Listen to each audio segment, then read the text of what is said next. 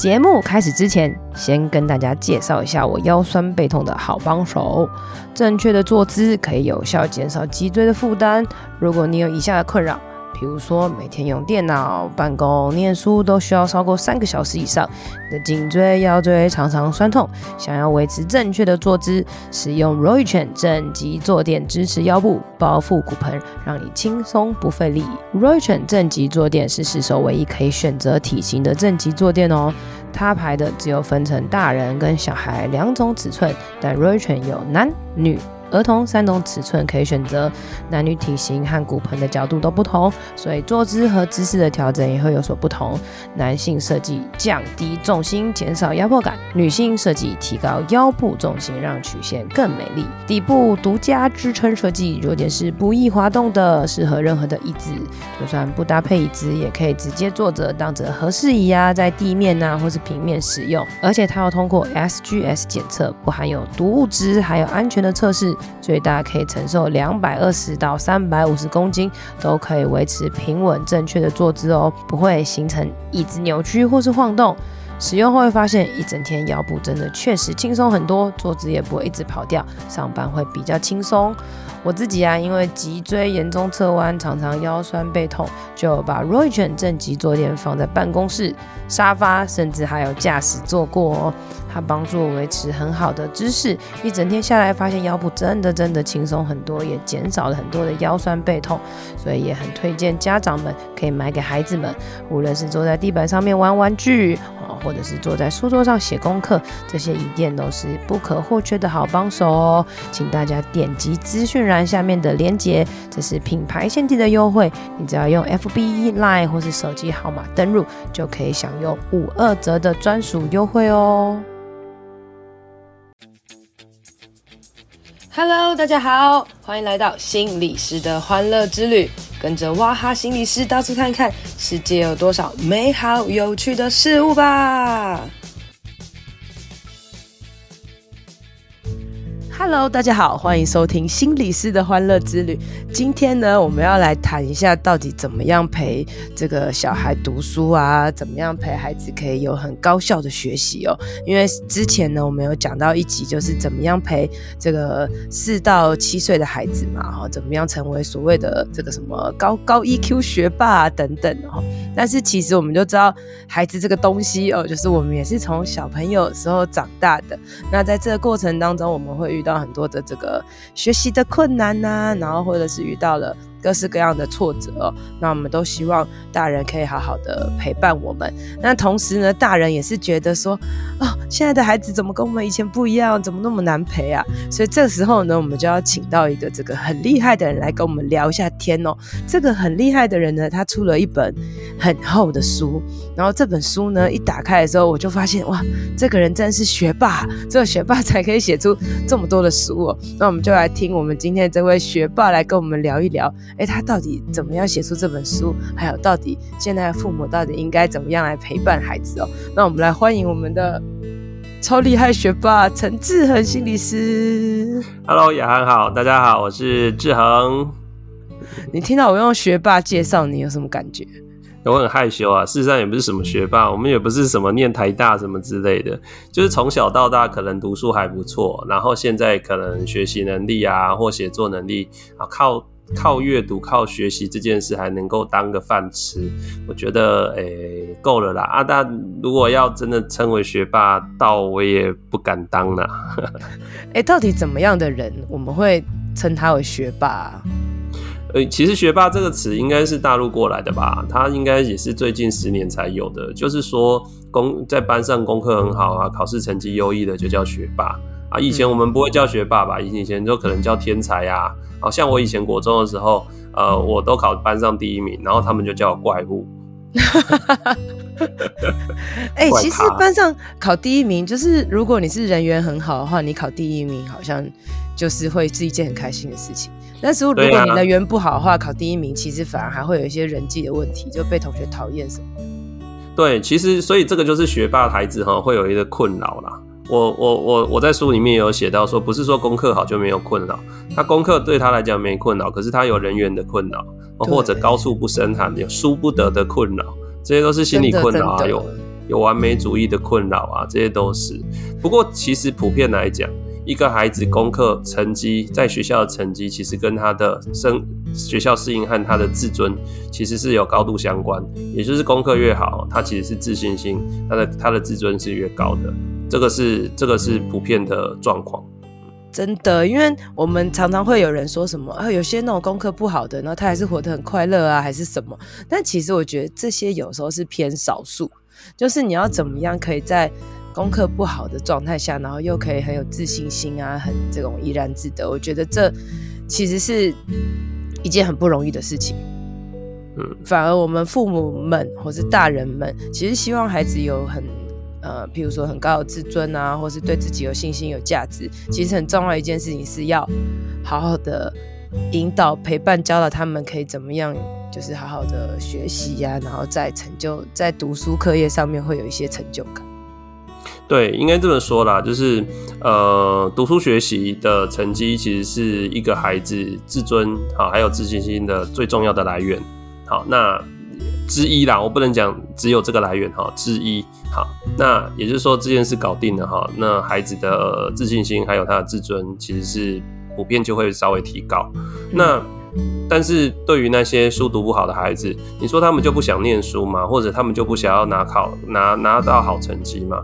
其实我们相信每个孩子都是想把书念好的，只是他找不到方法，或者他呃他做不到，或者他已经不相信自己做得到了，所以他看起来好像放弃学习，他看起来好像没要不给，但是他内心里还是渴望能够有好成绩。哎，拜托，可以考。可以考及格，我干嘛考半考零分呢、啊？对不对？真的。可以考一百分，我干嘛只考八十分？对不对？哦，我就做不到嘛。对啊，所以内心还是渴望的啊。有时候我们会开玩笑说，那个就是考试考零分的人，其实是很厉害的。就是你，你等于要刻意故意写很多错的答案，才有可能零分。对，反而不容易哈，对不对？用猜的要猜到零分也不容易哈。对，我记得小时候老师有这样说过，就是那种那个考试零分的，一定一定是那个学霸的特质，你一定是故意不写的。就是其实故意这件事情，故意不好好学习这件事情，好像也会发生在很多学生当中。嗯，呃，说到故意这件事情哈，呃，我在在我我我们的我们的分析是这样，就是他内心里面还是渴望把书读好，但是他为什么故意故意不学了？他故意不好好念？其实有一个很大的一个原因就是，呃，我怕我就算努力了，也不会有好成绩。嗯，好，那。通常这类孩子会出现在什么时候？就是在呃升上更高年级，或者转换环境到更高强度的学习环境啊。例如说，我小的时候啊，也不也不是多小，我我青少年的时候，我从国中升到高中，那因为国中成绩很好，所以自然考到一个蛮好的高中。那到了高强度的环境里面，我们就会发现，哎、欸。大家都很强，大家都很厉害。然后呢，我读书，大家也读书。哎，他们轻易读就会考很高分。哎，我很努力读，我分数也不好。久而久之，就会开始有一个心情，就是那我干脆就不要读好了。我就今天我就故意不要读嘛，就觉得算了算了，随便。为什么？反正我再努力也没有用的这种感觉。对，我就故意不要读书，这样好像比较帅。好，然后呢，考得好是我运气好，考得好表示我聪明。考不好，反正我也没念书，是因为我没念书的关系，不是我笨的关系。所以，当我故意选择不念书，其实背后有一个就是害怕失败。那为什么害怕失败？因为害怕，因为成绩不好，证明我很差，我很笨。所以其实是想要避免让自己感觉自己很笨很蠢。所以这样的孩子其实是从小就把成绩好跟聪明画上等号了。所以当成绩不好，他就会觉得自己不聪明。然后他为了避免让自己不聪明，然后感觉到丢脸，没有办法接受，所以干脆我就故意不要努力，这样我就不会考不好，我就不会不聪明。对，所以其实这个本质就是害怕失败，然后再往后看，其实很多时候是，呃，可能环境啊，或是家长，或是学校，可能就会用这个功课好不好这件事情来定义，就是你到底乖不乖，有没有成就，然后有没有给你好的掌声等等的。所以反而就是，呃，在这个互动的过程当中，你就会发现我们会养成，就是孩子他到底对于成功跟失败的这个定义的看法，然后更影响的是，哎、他到底敢不敢去挑战，敢不敢去冒险？对，没错。那事事实上，我们其实应该是要培养孩子哈，让孩子知道说，真正的成功并不是他要赢过所有人，啊，或者说他一定是要拿第一。嗯、真正的成功应该是我今天今天的我可以比昨天更进步啊，明天的我可以比今天更突破、更学会一些。我每天都有在进步，我自己跟自己比，那这样就是成功。事实上，有时候我们是需要转化一下孩子成功的定义，所以我写这本高效。陪伴孩子高效学习哈，虽然这个副标题上面有一个叫做掌握掌握满分策略，事实上这个哈就是行销手法啦，因为家长看的哈，感觉比较爱买啊，我的孩子考满分，但是我我我真的初衷，我的初衷不是一定要孩子考满分拿第一名，而是我们不要失去学习的动力，我们不要害怕学习啊，甚至我们对于学习成功这件事应该有一个比较。呃，正确比较健康的认知，而这个是需要从父母先反思自己，先有体悟做起，不然你没有办法引导你的孩子的。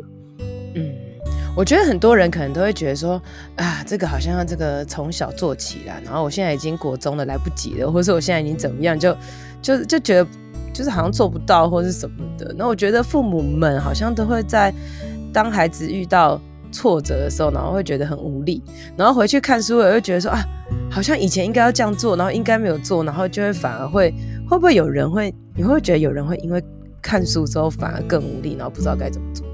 会啊会啊会啊！我告诉你，靠看教养书哈，就是会很容易让家长很无力啊。对，我看完也是有这种担心，就是觉得啊，每一本教养书，家长好像觉得。最好是可以照着这样做啦，啊，我就做不来哦的这种感觉。对呀，啊，对呀，啊，所以教教养书写的叫做标准，那标准标准好，或是叫理想，理想的意思就是它就是让你达不到的啦。你你达得到的就不叫理想了嘛，对不对？对啊，所以我自己是教养专家，好，人家人家觉得我是教养专家，毕竟我出了蛮多教养书，然后我也到处在演讲分享教养的职能。可是我今天身为一个爸爸，我面对我女儿，我还是我也是挫败累累啊。所以我发现哈，我在演讲的时候分享我我跟我女儿的一些好我的教养上的挫败经验哦，我很疗愈哦。很多的家长就 哇很深有共鸣，一直点头，他们就觉得很爱听这个。呃，我就说我我讲这些糗事、这些失败经验，你们怎么这么爱听？他们就说很有共鸣呐。哦，原来心理师也是人哦。哦，原来教养专家也是会有啊，对孩子很无力的时候。真的真的。那我要说的是哈，就是说回到刚刚雅涵你问的问题。呃，还家长看了这个书之后，发现说啊，以前我都没有这样做，或者哈，以前我都用做错的方式。那现在我的孩子啊，他遭惊体啊，上了国中，上了高中就不想学习了，那怎么办？好，那我要说的就是哈，永远不嫌晚呐，啊，永远不嫌晚。第一个为什么哈？因为第一个亲子关系是一辈子的事情，啊，修复亲子关系，跟孩子可以好好沟通这件事情，永远不嫌晚。OK，第二个呢，学习这件事对孩子而言也是一辈子的事情。你也许没有办法让他搞定他在现在国中的课业、高中的课业，可是不代表他到大学的时候不会呢，剧情急转直下啊，就开始有了不同的翻转。所以很多事情就是累积，只是你早累积晚累积的问题。那做不到也没有关系，因为你其中哈，我我里面书里面提了很多陪伴的策略哈，还有很多帮助孩子的策略。事实上，真的很多时候也做不到啦。我也觉得我自己可能也不一定都完全能做到。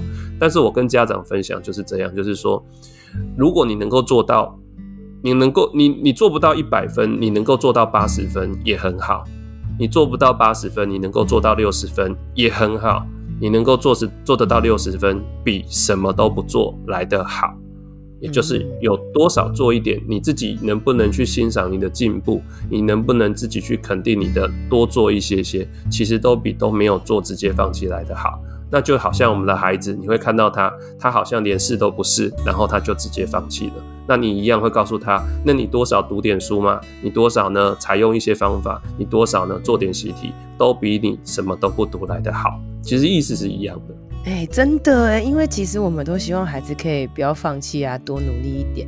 那其实同样，孩子在这个课业上的挫败，其实就跟大人们在教养孩子遇到的挫败一样，就是真的再尝试一点，再尝试一点，都有各种不同的可能性。那我想问一下，就是我们现在来回想一下啊，嗯、因为我们都长大了嘛，我们现在比较老了，我们来回想一下我们自己国高中啊，或者是国小阶段啊，就是你觉得你是从什么时候开始觉得课业很难，然后或是有没有曾经出现过呃很挫败，我就烂不想读的的状态？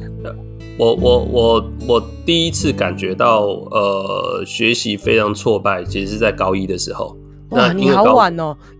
对，因为就是呃，国中国中之前算是都算成绩名列前茅。对，然后我其实很用功，所以我只我我其实一直心里面有一个信念，就是只要我愿意花更多的时间念书，我一定可以念得好。所以我到了国中，虽然呃课业课业压力越来越大，然后但是我一直保持着很好的成绩，因为我知道我花很多时间念书。但是到了高中就不不就是不不一样的光景了，就是我也花很多时间念书，甚至我花更多的时间念书，可是我就是赢不赢，我就是念不赢别人。我的成绩就只能保持在中段，可能就不会再更好。我想要更好，但是我花更多的时间念书，我没有呈现那种等比的进步，你知道吗？因为高中很多就是各个地各个国中很功课很好的人一起进到那个厉害的高中的。对，没错。那我也知道，我也知道他们都很强。那但是我觉得我我只要够努力，我一定不会输他们啊，我也不会。这么糟嘛，对不对？对，好，我觉得我只我只要比他们够更努力就好了。可是没想到我的更努力，我的成绩可能也没有真的反映在啊，我的我的我我的努力没有反映在成绩上。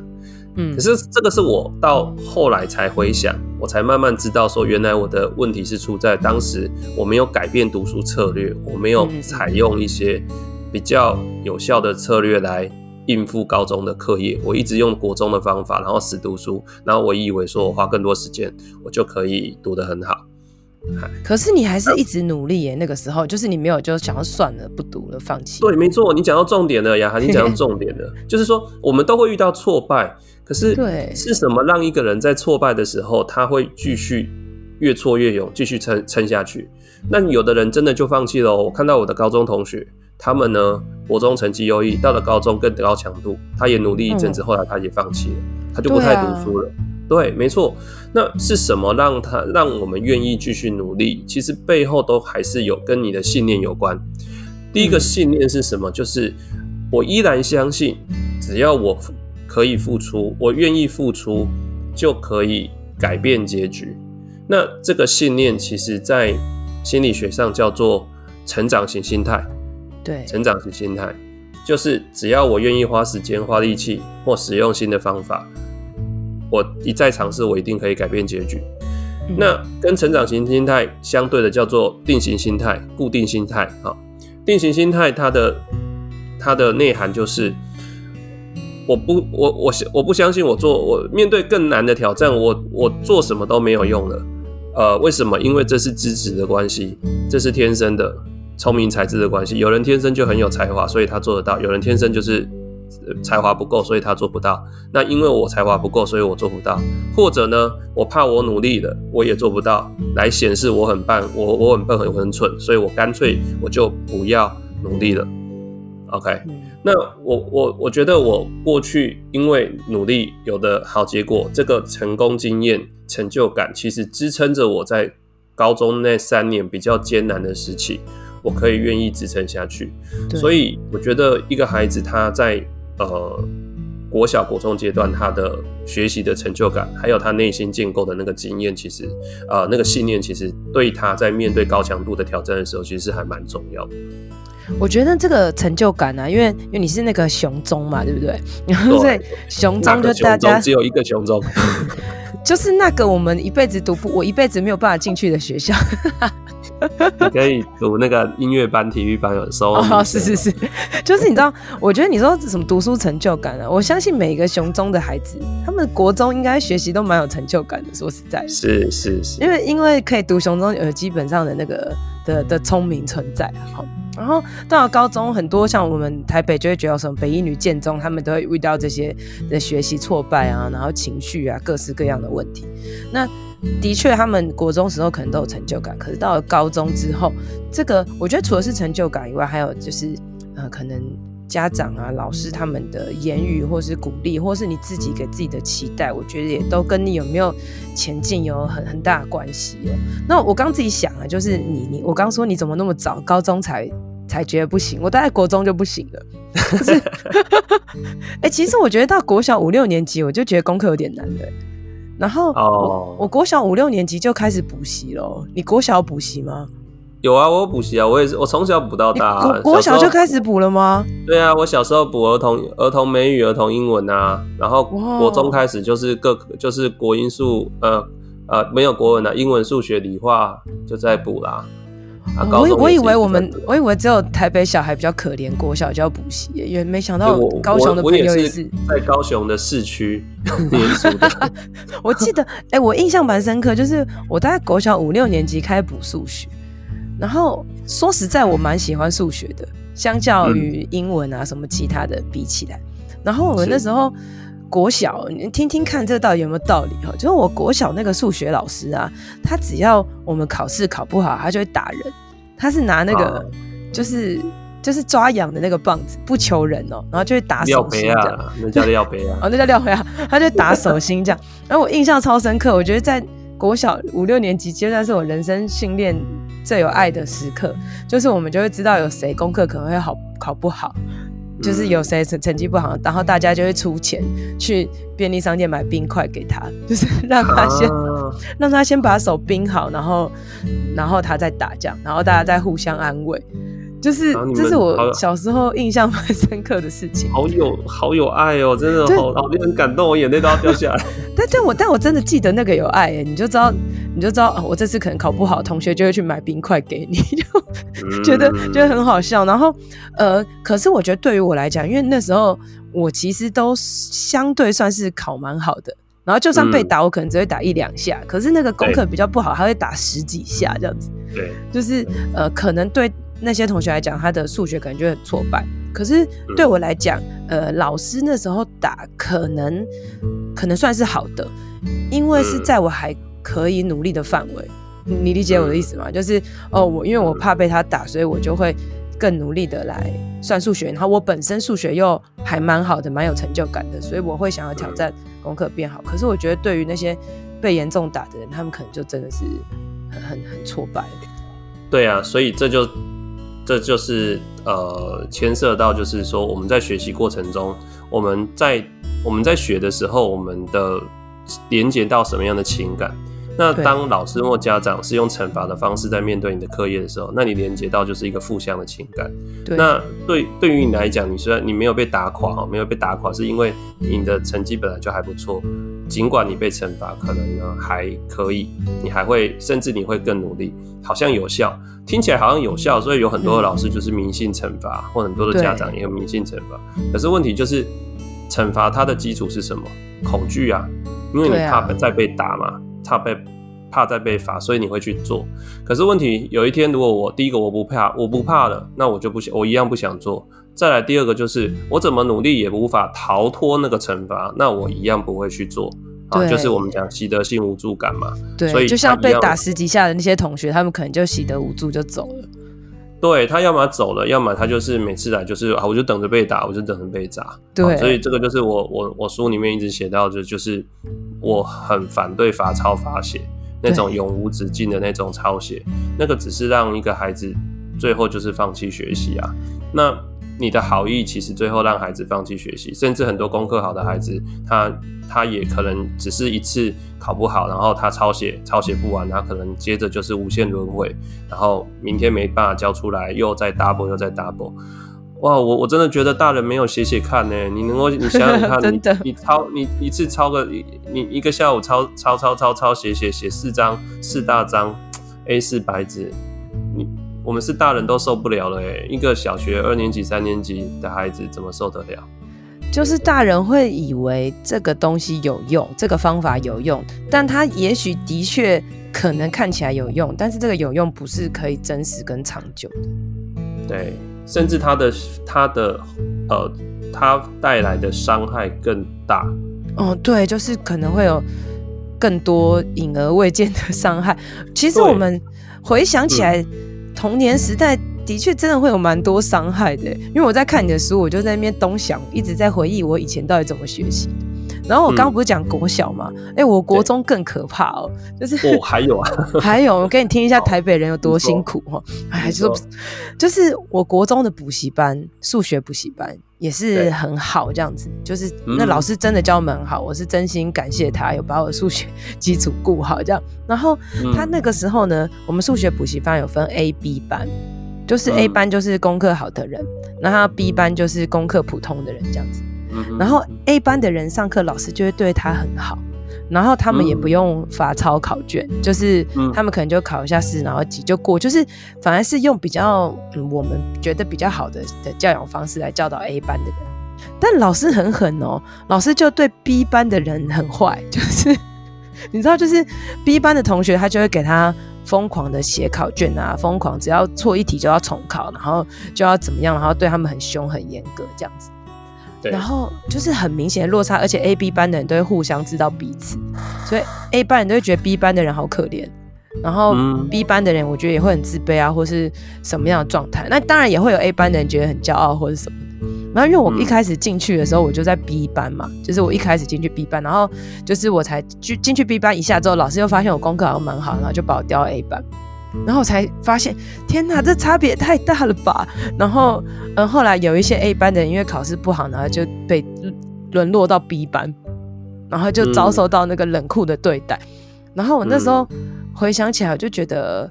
好可怕哦！因为我们那时候是在一个很小的房间，然后你只要是 B 班的同学，基本上你可能去写考卷，你只要错一题就要重新再考一张考卷，错一题就要重新再考一张考卷，就会不见天日的没有办法离开那个很狭小的的空间这样子。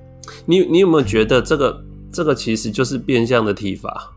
嗯，有一点，对不对？而且是心理虐待，其实 我觉得我我真的觉得这就是虐待。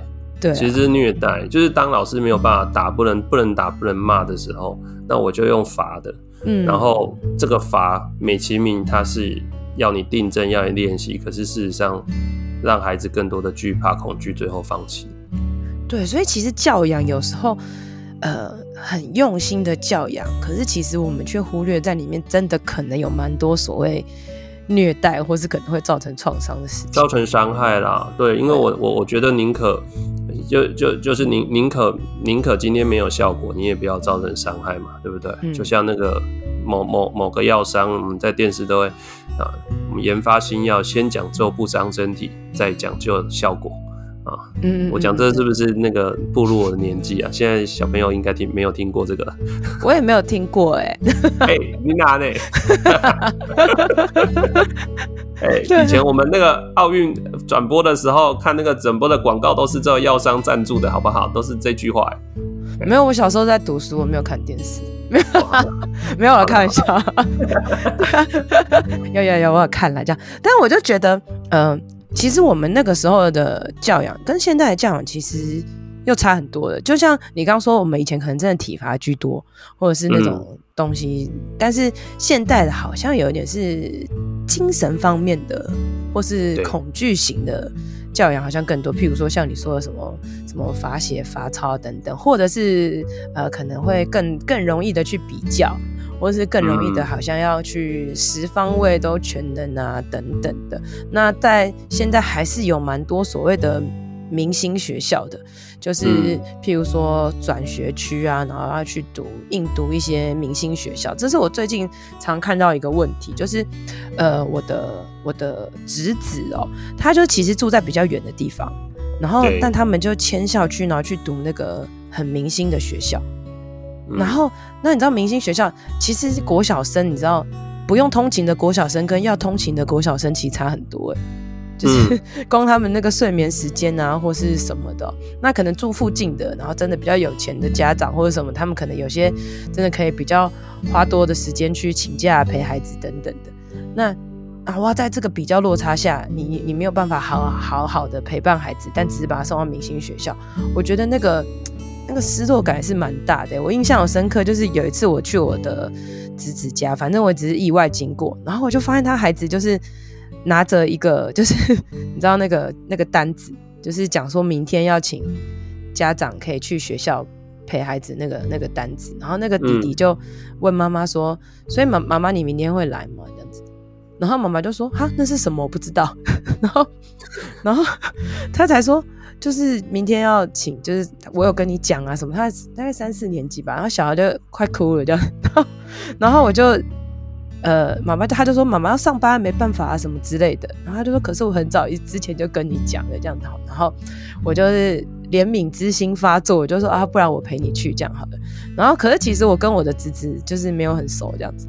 然后，但我那天去学校的时候，我就发现一件事情，我就觉得很很惊讶，就是基本上每一个孩子的妈妈都有去，嗯，然后我就想说，哇啊，如果我没有去的话，这个小孩不是就没有大人陪？可能有一两个没有人，但是大部分都有这样子。然后他是属于一种开放式的，就是。孩子就会拉着大人去看他做了什么啊，去做了什么样什么之类的，所以反而没有家长陪的孩子就会眼睁睁看着其他人这样子。我我会觉得不知道有没有志恒有没有遇过这样子的状况，就是有没有听说？其实这就是我们讲的，就是教育资源的落差。对啊，就是有有一个落差，呃，来自于就是家长我我的选择，就是因为我我我我真的工作太忙，可是有一个部分落差就在于社经阶层，就是。我当于当我我我忙于生计，我当然对于孩子的课业参与或学校参与就是一定是比较少。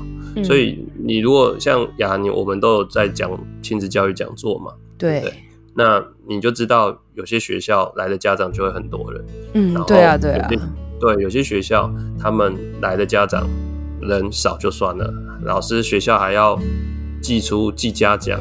好，然后甚至在偏乡还要送米送盐，然后送还有全年礼券五百元。对，然后很多很多来的，你就看就是阿公阿妈，他们就是隔代教养，所以这就是教育弱势啊。那他们对于孩子的参与本来就没有办法那么积极，那他们没他们没办法，那个是他的，那是他他就是需要先顾他的巴豆，好，嗯、然后先把生计顾好，才有办法谈教养。这个就是教育资源落差，可是同样是重视教育的家长，也有一些家长他就选择我把孩子就是丢到明星学校去，你们就帮我顾好，然后不要给我出事，然后呢，他就专心去上赚钱了，然后对孩子的教育参与太少，没有陪伴，那当然孩子就算在很好资源的学校里面，他还是会有出现很多问题的，嗯。所以我觉得很多时候会有一些教育的或是教养的迷失啊，就觉得我好像就为他好，对他做呃怎么样什么事情就可以让他呃有很高成效啊，或是很好的表现。但是其实有时候真的是要回到最基础、最基础的，就是呃所谓的陪伴。或者是协助他去找到一些好方法，然后帮助他去看到他哪里出问题，然后给他一些帮助，然后让他可以呃发展出这个自自我很好的一些效能，这样子。对，没错。所以我我这本书里面其实最着重的还是陪伴啊。还是陪伴，因为它毕竟是一本教养书。那只是说学习这个议题对很多家长来讲比较无力，但是我还是希望透过这本书传达的就是，你花时间花力气去陪伴，你的品陪伴品质好，那当然你的孩子在学习上面自然会表现出比较高的成就。这个是其实是有一些关系的。那还是要回归到一个陪伴，而不是要去找一个特教特效药说，老师你告诉我，我还要跟他讲什么。他就会愿意读书了。你告诉我，我怎么跟他讲，他的读书方法就改变了。可是问题是你不陪伴，你们的亲子关系不好，你讲什么他都觉得很讨厌、很厌倦你，他都翻白眼。那你讲有用吗？然后你甚至有家长问我说：“老师，那这本书我可不可以直接给他看，有效吗？”啊，我的妈哟！你说直接把读书你的书给他们孩子看，然后直接教他写那些读书方法，这样子。对呀、啊，他就说：“老师，这本书我是不是给我孩子自己看？然后他看完之后，他就懂了怎么读书了？不是的，这本书是写给大人看的啊。那孩子对我有时候也会被问说，有没有有没有那个可以孩子可以一个人玩的桌游，然后他就不会吵的。我有时候被问这个问题。对，就哪有这事嘛，对不对？对啊，其实我后来发现，呃，什么教养啊、理财啊、减肥啊，就是这些东西都是没有特效药的。”嗯就是都是要累积的，但是大家真的都很想要看到赶快解决的方法，所以就会去问到底该怎么办。然后甚至可能你已经写了这么多教养书了，都越来越厚，哎，可是不看的还是不看，因为大家就是想要你直接告诉我可以怎么做，哎，我希望他可以功课好这样子。然后也有可能我们就会像孩子一样放弃，就好了，算了算了，我放弃了，我不要不要啊，你就随便你啊等等。有时候也会陷入到这种极端的结果这样子。对，没有错，没有错，因为我我我对我女儿也是，有的时候也会 也也会有一种就是啊，赶快告诉我这怎么办，然后我就赶快去跟问罗宝红这样子哈，我就问他说，哎，小孩，那你六岁以前归他管嘛，哦，所以我就赶快问罗宝啊，我女儿这样这样这样这样对吗？那我要该怎么办？有没有什么好方法？然后罗宝红就会跟我说，这好啊，你心里面的感觉是什么？你觉得无力吗？你觉得失落吗？我跟他谈完之后，我内心就安定了。好，我我就是，反正他他永远会提醒我，就是回到我们大人身上，自己要先安定。但是我我们自己，我自己也会忘记啊，我也会忘记，我也会很想要找到一个最快速的方法。我这句话说下去，我女儿就听话了，她不洗澡的问题就解决了，她不睡觉问题就解决了，她吃饭会掉饭粒的问题就解决了。没有啊，哪有那么简单？但是你你好好，你慢慢观察孩子。一年两年，等他过一年两年，这些问题都不是问题了，因为他长大了，对，他慢慢就会了。对，那些你以前很急的事，很多时候都会过去。对，那些你以前很急的事情都都过去。然后你的孩子现在青春期，很难很叛逆，很难讲，跟他很难沟通，整天在吵架。我跟家长讲，这也会过去啊。这有一天，等到他念大学不在家，你又怀念那个吵吵闹闹的日子啊。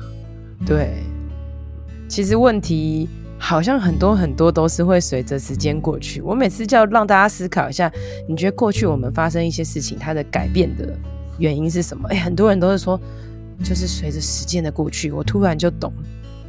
嗯，然后很多时候我们大人就会觉得啊，你怎么不懂这件事情？因为孩子的时间还没有到啊。有时候是这种感觉，嗯、反而是真的是我们自己的情绪，大人的情绪平稳下来，然后大人去呃，甚至是有同理心的对待孩子，就是。我超这我都超不来了，更何况是他，好，然后也是调整对于孩子的一些就是标准啊，或者是调整自己对于孩子的期待，反而去想，哎，怎么样看见他们的进步啊，怎么样正向聚焦啊，等等，才可以达到我们呃更好的亲子关系，然后陪伴孩子走这个。更长远的路了，对，没错，没错。那呃，我我我我硬要讲完我这个，然后 后来我我 不行，我觉得我的人生故事学习太精彩，因为我因为你是读雄中嘛，哎、欸，那你你的国中读的是就是你们国中那时候有分吗？一般国中的没有没有，我们就我们都常，我国中国小很幸运，我当时都是常态编班。啊，哦、所有的课该上的课都有上，然后该做实验都有做实验，艺能科都没有拿去考试，所以我我过得非常就是幸福正常的国中，我非常正常我。的国中也是过得我觉得蛮幸福的，但是我国中是我读金华国中，就是台北市第一名的国中这样子。嗯，然后我不知道为什么我在国中的时候其实功课就没有很好，大概就是可能十几十几名这样子，然后到了。国三吧，反正我们班就感觉有点像放牛班吧。反正后面有很多同学都是在混啊，然后在不读书的。嗯、但是我们又被外界看待是成绩很好。那反而你只要稍微坐在前两排，你就可以受到很好的那个对待啊，或是什么。但后来我也是没有考很好，那时候 PR 九十，然后我就去读了，就是呃明伦高中。那时候应该是台北市大概第十名吧。十几名的那种，就不是前三志愿了。然后我印象很深刻哦，我去读名伦的时候，我同学就问我说：“你金华怎么会来这里？” 然后哦，是哦，就你的同学会这样讲，我想说，嗯，金华不可以来这里吗？我已经，我以为我我我觉得我已经算是我们班考的蛮还还算可以的，但大家就会觉得说，嗯，好像金华国中的就应该要考上建中跟北一女。然后，嗯、而且后来我到了明伦之后，然后功课就更不好了，然后就就觉得哦，读书压力好大，东西真的好难哦。然后，嗯、可是我还是有，就像你刚刚讲的，就是还是会持续的读，因为就觉得要替自己的就是人生还是负起一点责任啦。可是我那时候考大学的时候，我就是给自己最给自己最低限度，就是我想说我一定要推甄就上，要考很烂的学校也没关系，因为我不想读书。我大概就是抱持 抱持着这个心态，然后我就是去填比我自己觉得那时候比我分数低蛮多的学校，然后就就上了再说这样子，然后一直到可能像我觉得我这心态好像一直沿用至今，所以我才会这么的耍废，就是我就到了可能呃读研究所的时候，我也觉得啊，反正过过了就好，就是替自己负最低的一些责任。那我就会在想，其实呃，在各种不同的教育或是评鉴下，就是或是各各种教养方向，孩子不一定会变坏，嗯，但是孩子也有可能坏掉。但是这些东西都是一种，嗯、你就说是一种赌注吗？还是什么？就是我们在书里面常常都会讲说，你不要用那些不好的教养方式，可能会让孩子变坏。但也很多人会提出来说，诶，他也没变坏啊，所以我应该可以这样。但是其实这些东西说说到最后，可能很多时候我们带出了教养的伤害，可能也是我们不自知的一些地方。对，其实我觉得。不管对孩子教养上做什么选择哈，事实上也没有都是最好的选择。例如说，呃，我我女儿要不要她她上了国小，我要不要给她换学区？啊，要去去去念什么学区？我也我也在思考这件事啊。然后以后国中要不要让他去考四中？我们桃园的四中哈，考四中也风气很盛，据说小学三年级就要补习了。对，好像新竹桃园这个很盛行，就是私立的高中。台中也很盛行啊。那要不要去？然后不去会怎样吗？去了会怎样吗？呃，我我们都在思考。那绝对我们都很想要，呃，有人告诉我们说，你就给我个个标准答案，要不要去？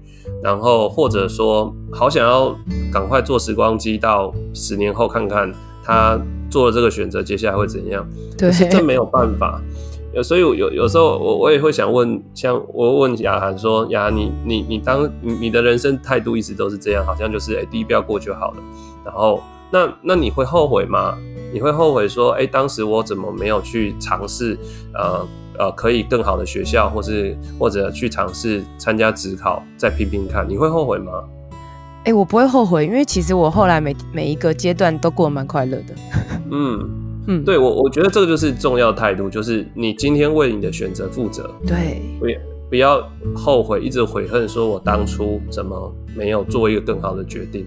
我们能够为我们这个当下选择负责，即使这个这个选择带来的后果还不不是不是很理想，我都愿意负责。然后我现在可以愿意为我自己，如果有机会再做决定，我可以为我自己做一个更更好的决定。那我觉得这样就够了。嗯，那在教养上面也一样啊。没有说去补习就一定好，没有说不补习就一定差。然后有人就会恐吓你说，很多家长就是焦虑啊，他的焦虑就来自于说啊，孩子几岁就要开始学什么啦，然后呃，你现在不给他接触，以后就完蛋了，然后这辈子就毁了。我们都会有一个迷失，就是我现在少做了什么，孩子少学了什么，以后就会完蛋了。对啊，例如说我的孩子现在不懂得自动自发干嘛？那以后他就会很依赖，其实这都是没有因果关系，这其实都是迷失，因为他现在没有做到，不代表他不愿意去做，可能是他能力不足去做，然后也许几呃过了几年之后，你突然发现他就会自己就就去做了，不需要你教了。好，对，那这些其实有的时候我们回过头来，我们是不是可以？冷静一点，然后不要那么焦虑。对对，其实我觉得所有的教养书真的真的最重要的就是要告诉各位家长们不要焦虑，然后没有绝对百分之百对的方法，只有你做完之后，嗯、你可以学习怎么样不要后悔。因为虽然也许你是用很严格的教育，但是你也许你跟你的孩子有。很好的关系，然后你可能就是有陪伴他去面对什么其他的问题啊，或者是也许你真的时间很忙，没有太多时间陪伴孩子，但是你陪伴孩子的过程虽然很少，但很精致，或者是呃你没有时间陪伴孩子，但是你你让他在很好的环境，各式各样，其实我觉得每一个家长都会做出很多。已经都有做出很多很好很对的事情，然后我们也不用去后悔说会发生什么事啊，或是怎么样，而是从你拿到教养书的时刻开始，就可以去想，哎，哪些东西我是可以再多做的，而不是拿着教养书来检讨自己说，啊，我哪些没做完蛋。嗯，对，哎，我我觉得雅涵，你说这句话好有道理哦，就是教养书不是拿来那用来检核我们哪些没做，对，而是我们可以从教养书里面去学一学，我们还可以做多做些什么。对啊，这是很不一样的态度 哎。我我我，你看你这本书叫做《陪孩子陪伴孩子高效学习》，高效学习。你这本书就送给家长或者什么，大家大家都会很想要看。我记得你你你的之前有一本书叫做《受伤的孩子与坏掉的大人》，对。然后呃，我也是有送送书给另外一个大人，然后他的反应就说：“你觉得我坏掉吗？”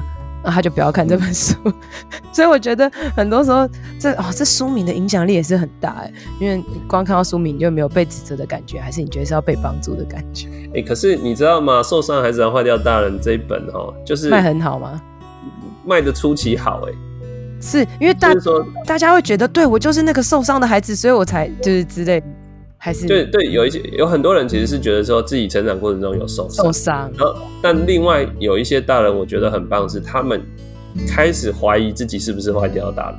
嗯嗯嗯嗯，对啊。所以这那本书，那本书被当做很多读书会的教材。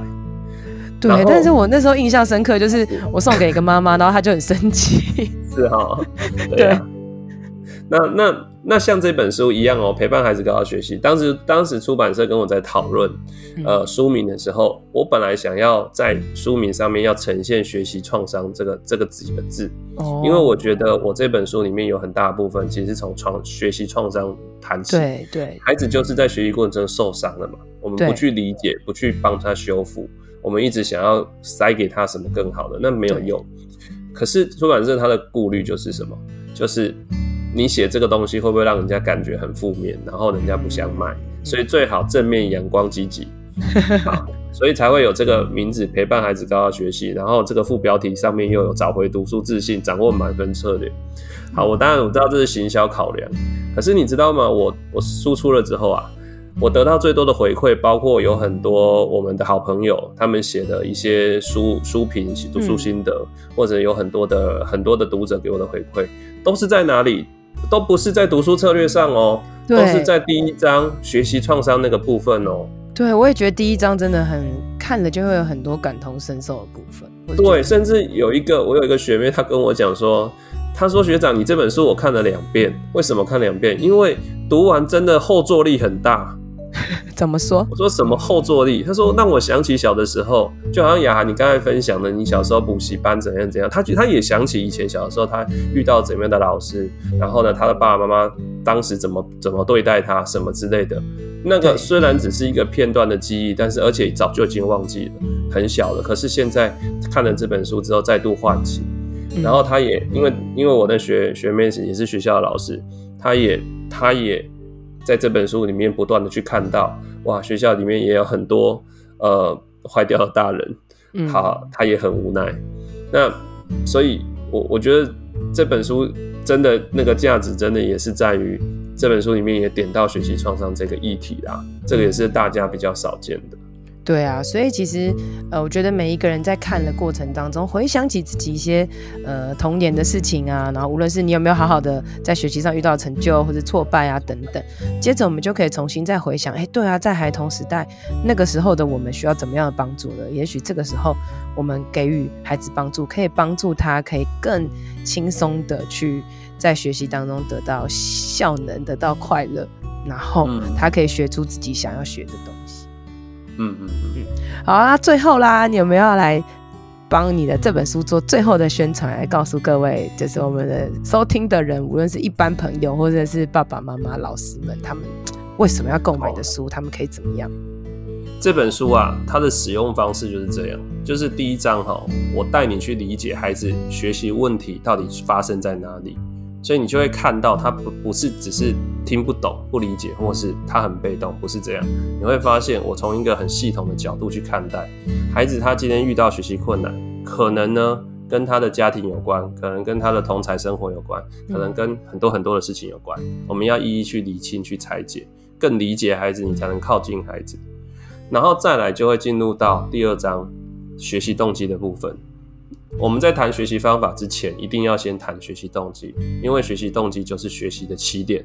没有动机或低动机，你也不会去想做这件事。就好像你很希望自己瘦下来，但是你就没有这个动机去做，你光想也没有用。我给你方法，你也不会去做嘛，对不对？没错。所以，所以这我讲这很贴切嘛，对不对？好，那孩子也是，那我们要去理解，那学习动机的来源有哪些？OK，然后孩子卡在哪个地方？那学习动机的来源主要四个，好，情感，我我我在读书学习的过程中，我的感觉如何？我是不是感觉到开心喜悦的？这就是情感。OK，好，那第二个是价值，我知不知道读书学习对我的意义价值是什么？那这个通常会扣跟什么东西紧扣？跟孩子的生涯目标紧扣。他未来想要从事什么工作，想要念什么科系，这个会是他学习动机的来源之一。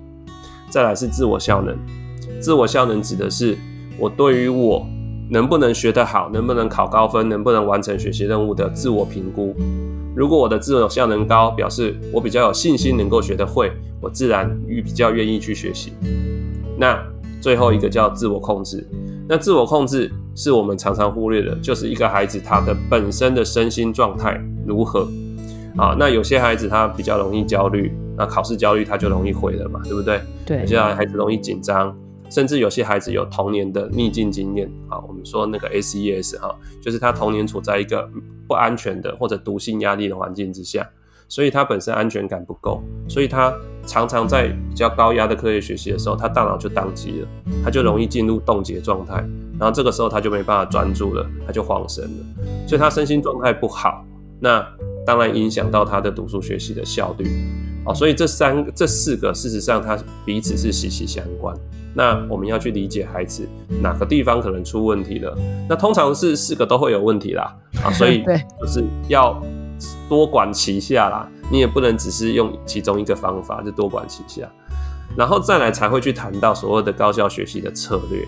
然后这里的策略其实是都是有心理学基础或是大大脑科学基础。但这个章节哈，事实上啊，你在很多的呃讲读书学习学习策略的书上面都看得到，其实大同小异，就是都是就是因为我们现在大脑科学很发达，所以我们对于学习这件事有更多的了解。那这些学习方法都是基于大学大脑科学里面的几次基础，嗯，那包括还有什么呃笔记技巧啊，或者是呃读书计划啊等等之类。可是这些方法你要能够教给你的孩子啊，一定就是你跟孩子之间能够有畅通的沟通，孩子才会愿意诶多少听你分享，然后尝试一下。对，那最后。最后一节一第最后一章就谈到了学习上面的各个面向，包括终身学习，包括我们线上学习，包括孩子遇到呃课业挫败的时候，我怎么安慰等等之类的各种问题。所以等于就是这本书为什么写到最后哈，就是最后了，最后就是 内容真的很多啦啊，所以我写到最后我也很讶异，写到十四万字，写了这么多。对，那你说这本书不要直接丢给孩子看？那可不可以跟孩子讨论？诶，我觉得是可以的。为什么哈？因为我我那一天去新书分享会的时候哈，然后刚好就是泽爸就出其不意的出现了。对。然后他就带着他们家的哲哲，好，他们家哲哲现在是国三毕业啊，会考刚会考完毕业生。好，那刚会考完的孩子，他还愿意跟父，就是青少年愿意跟爸妈出门，其实是很难得。然后呢，泽爸事实上就是呃，跟泽泽就是听完新书分享会之后啊，然后可能也跟泽泽做一些讨论。后来我就看泽爸他分享了一篇，就是他跟泽泽在讨论，就是这个书里面的内容。然后泽泽也有一些自我反思。诶，我觉得这个就是一个很棒的事情，就是这本书其实是可以当做跟孩子讨论读书学习状况的一个素材。对，好，那你可以跟孩子亲子共读，然后听听看孩子的想法，听听孩子的意见，然后彼此去了解彼此。那孩子自然也许从这个过程中，他也会得到一些帮助。嗯，我觉得我们每一个人，无论是孩子或是大人，我们都希望可以有好的表现。我觉得这都是正常的，我们都希望可以更好啊，更轻松啊。所以，如果当我们知道有诶、很好的学习方法，很好的的。哎，这样子做会更轻松，这样子做会更好哦。笔记要怎么做，要什么东西的？如果我们被教导这些，其实我们应该是会很开心的，会觉得哦，原来可以这样啊。但是很多时候，你会觉得为什么教孩子教一教，他们都不想听？很有可能是一开始他们就觉得。呃，你是不是又要？你是不是不满意我，或是我们可能关系就不好？嗯。我觉得其实这些可能才是最基础的。所以回到就是好好的建立关系，然后好好的让孩子可以他们呃鼓励他，让他觉得有价值，然后接着再去教他们方法，然后他们才会哦想要听，然后想要往前走，然后就会好像是很顺顺的成为我们的所谓的教养。但这个过程一定会有很多的逆境啊，也会会有很多的不好。但是那些不好，我们回头看，有时候他都会。过去的，好，随着时间都会过去，大家都会理解。但是留下来的很多很多都会是一些很美好的结果。我们相信每一个家长都会有他用心之处，而且这用心一定都会有他的成效，有他的开花。希望我们今天的主题都能够祝福到每一位家长。大家要记得，每一个心理师都有他很人人的一面，好吧？我们的字很大大，他在面对他孩子的时候也是会有很多挫败。所以大家记得，教养书绝对不是拿来批评自己的，教养书是来来帮助我们，可以知道我们可以怎么样有更好的方法，就像是我们教导孩子学习方法一样哦。那我们今天的节目就到这边啦，就谢谢大家，拜拜，拜拜。今天的节目就到这里喽，希望你喜欢，希望对你有帮助。别忘了要来我的 FB 还有 IG 心理师的欢乐之旅留言和我互动哦，你的回馈会是我最大的动力。当然也别吝啬来 Apple Podcast 留言五星评论，还有分享。讲这集给你的朋友，我是王雅涵，智商心理师，大家都叫我哇哈，我们下次见，拜拜。